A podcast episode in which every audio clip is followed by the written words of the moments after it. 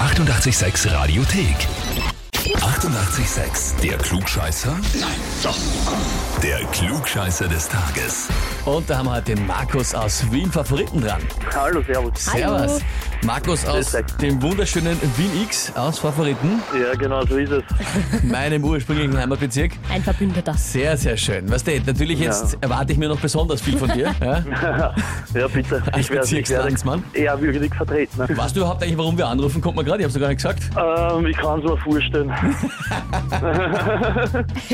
ich kann es mir vorstellen. Der Eddie und der Matti haben dich angemeldet. Ja, genau zu das, was ich geglaubt habe. Mhm, so ist es. Des Tages nehme ich an. Klugscheißer Jawohl. des Tages und zwar mit den Worten, wir möchten den Markus anmelden, weil er wirklich einer der intelligentesten Menschen der Welt ist. Das ist ja mal sehr nett. Das ist einmal sehr lieb, ja. Ja, und er meint, dass er diese Pimperl-Fragen von 886 schon im Kindergarten beantwortet hätte. Ah, Ja, irgendwie schon ein bisschen. Also, es sind da Fragen dabei, wo ich mir echt denke, so, sorry, aber ja, das kann ich. Okay. Also ich verstehe, warum sie dich angemeldet haben. ja, ich glaube, da gibt's keine Zweifel mehr.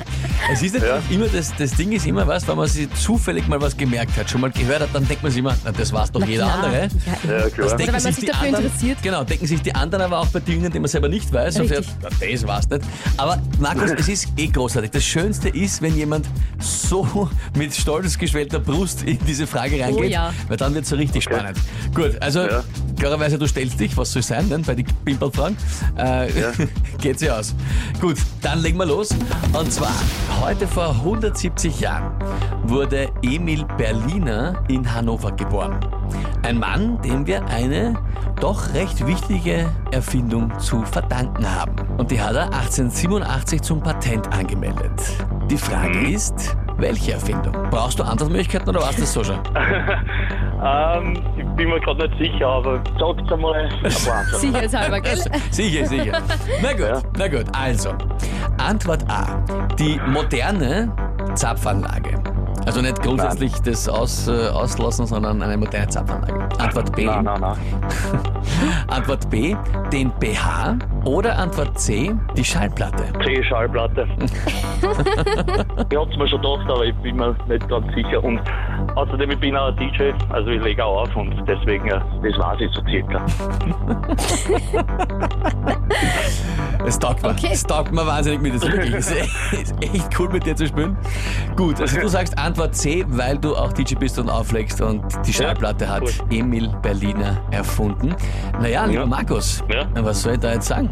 Ist recht, das oder? ist vollkommen richtig. Ja, unfassbar. Unfassbar. Das ist sehr, sehr Super. selten, dass wer so groß ankündigt, aber dann auch liefert. Und dann auch wirklich liefert, Und ja, das stimmt. hast du sensationell. Absolut. Das hast du gemacht.